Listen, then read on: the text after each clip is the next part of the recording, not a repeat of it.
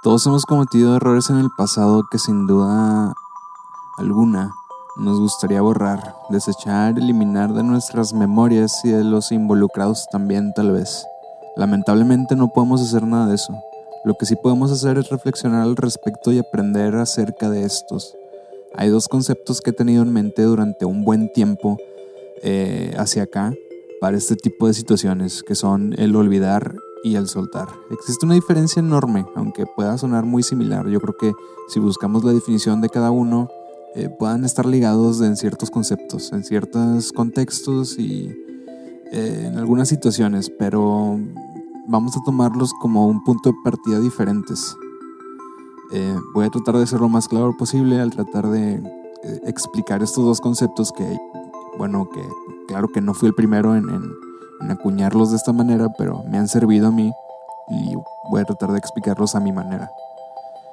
Eh, como digo, podría sonar el mismo concepto, dado que están muy relacionados, pero son cosas muy diferentes. Por un lado tenemos a olvidar, que es probablemente el desatender una situación, hacer como si nunca hubiese sucedido, hacer como si como si hubieras como si hubieras cometido un error, como si hubieras eh, tenido una equivocación con alguien y nunca haber pedido disculpas o algo así. Para mí eso es olvidar, pensar que no ha pasado nada malo y seguir con nuestras vidas sin haber puesto nuestra mente eh, alrededor de lo que pasó, siquiera con algún pensamiento mínimo o algún gesto, eh, sin tomar en consideración a terceros o incluso a nosotros mismos, porque olvidar también significa no solamente dañar a, a, nosotros mismos de, alguna manera, sino también puede ser a terceros o, puede ser pues, a, tu entorno completamente.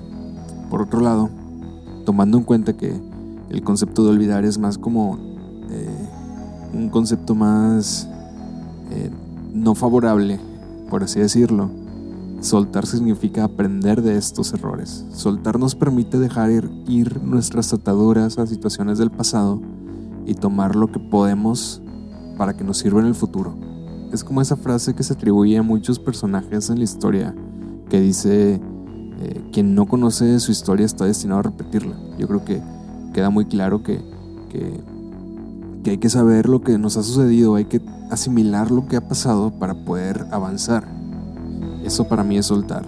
Aprender sobre la marcha es algo casi fundamental pues no podemos parar el tiempo y estamos destinados siempre a estar aprendiendo en la mayoría de ocasiones por experiencia propia, porque queramos o no somos personas tercas, la mayoría, que va a aprender más fácil, bueno, entre comillas más fácil, eh, regándola, que cuando alguien te dice que la vas a regar porque ya pasó por ahí ese alguien. No vamos a dejar de equivocarnos porque no podemos dejar de equivocarnos. De hecho, pues es algo que va a suceder en todo, en todo el trayecto que se llama vida. Pero lo que sí podemos hacer es, eh, perdón, lo que sí podemos dejar de hacer es olvidar y hacer como si no hubiese pasado nada. Para entonces comenzar a tomar acciones y cartas en el asunto y llevar esos, er-, y llevar esos errores a un espectro positivo de nuestras vidas. Eh, yo creo que son dos conceptos que se pueden entender muy fácil, pueden ayudar bastante en, en afrontar nuestros problemas o afrontar nuestros errores y equivocaciones a lo largo de, de los proyectos, de las tareas, de las actividades que realicemos, incluso la vida personal y las relaciones que tengamos con las demás personas. Y podríamos resumirlo en dos, eh, en dos frases. La primera sería olvidar es desatender y la segunda soltar es avanzar. Otro de los temas que quería hablar en este episodio, que bueno, no tiene mucho que ver con el tema anterior, pero que me, que me ha este, que me ha rondado en la cabeza en las últimas semanas por todo el tema de la cuarentena es cómo vamos a, bueno, pues llevar a cabo los planes que teníamos antes de que comenzara todo este show. Si no parece que vaya a ser el mismo mundo el que vayamos a tener cuando termine todo esto.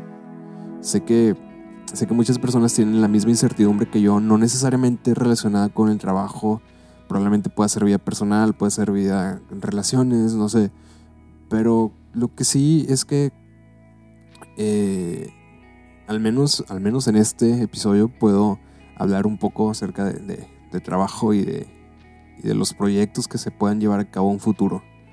Eh, porque hay muchas maneras de no comenzar un proyecto.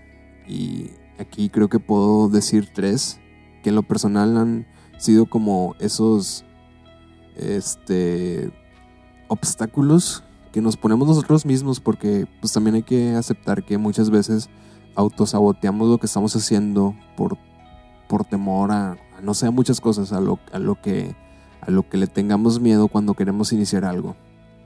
Y hablo de, por ejemplo, cuando investigamos demasiado.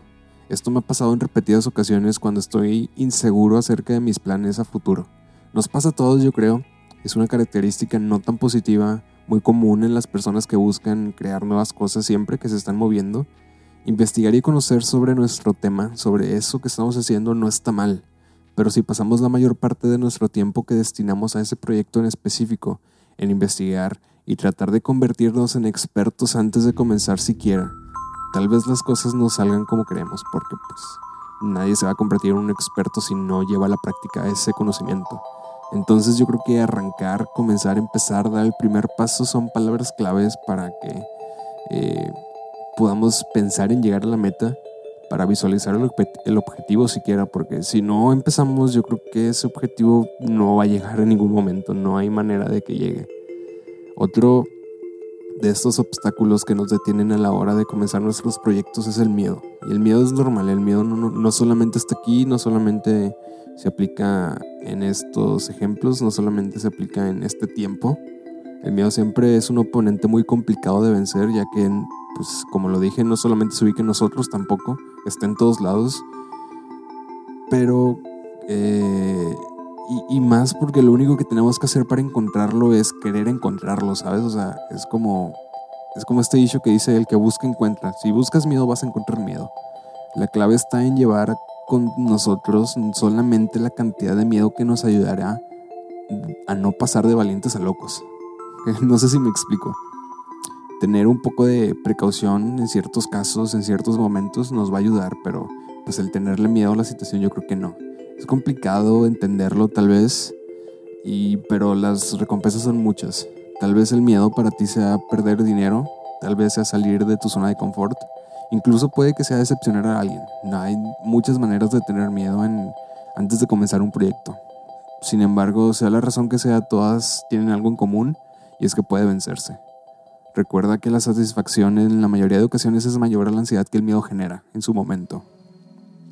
Y por último me gustaría eh, ahondar en un concepto que eh, se sumerge entre las dos eh, variables que platicaba hace un momento y es el pensar demasiado. Esto se conecta con, el miedo y con, el investigar demasiado también.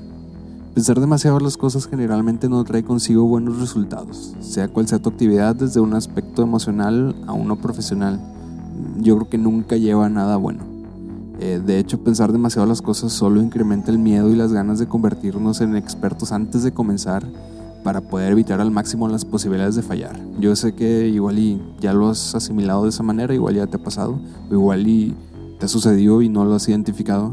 Sin embargo, arrancar sin haber siquiera investigado un poco o arrancar sin miedos tu proyecto tampoco es posible. Entonces es como una eh, paradoja que no puedes comenzar siendo un experto, pero tampoco puedes comenzar siendo alguien que no sabe nada en tu tema, ¿no? O sea, tienes que eh, comenzar en un punto de equilibrio donde la balanza se incline y no te desfavorezca.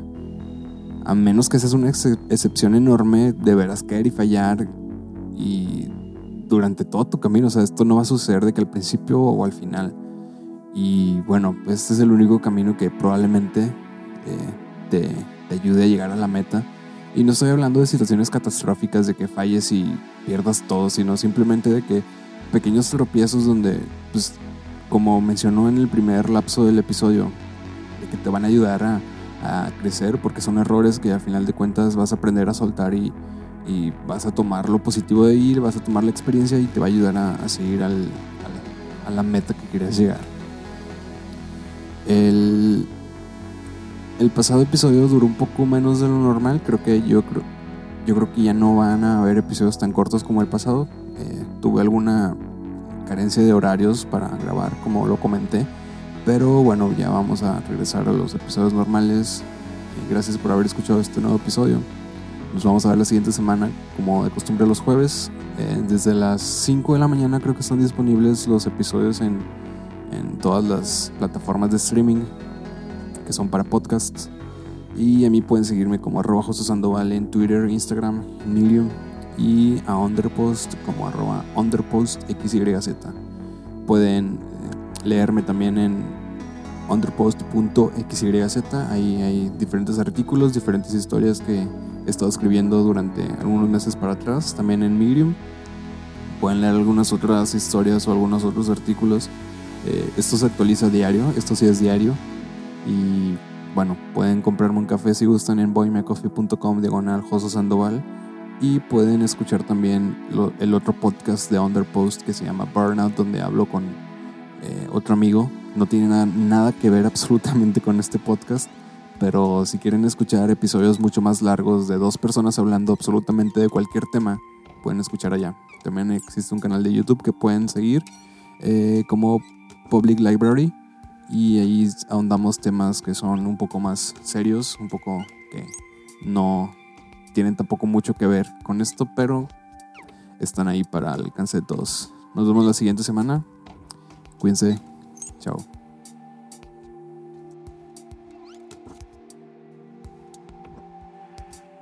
Café Análogo, un podcast sobre diseño, desarrollo personal, e inspiración.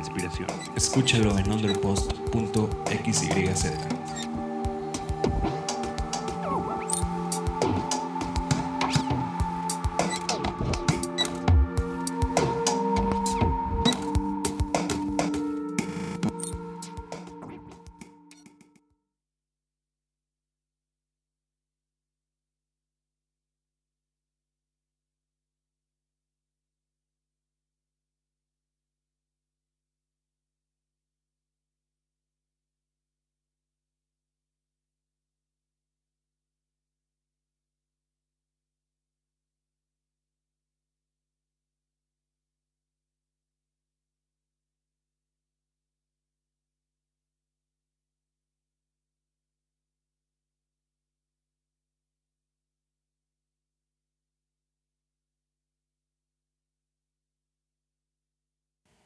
Entonces, ¿esa culpa de dónde viene?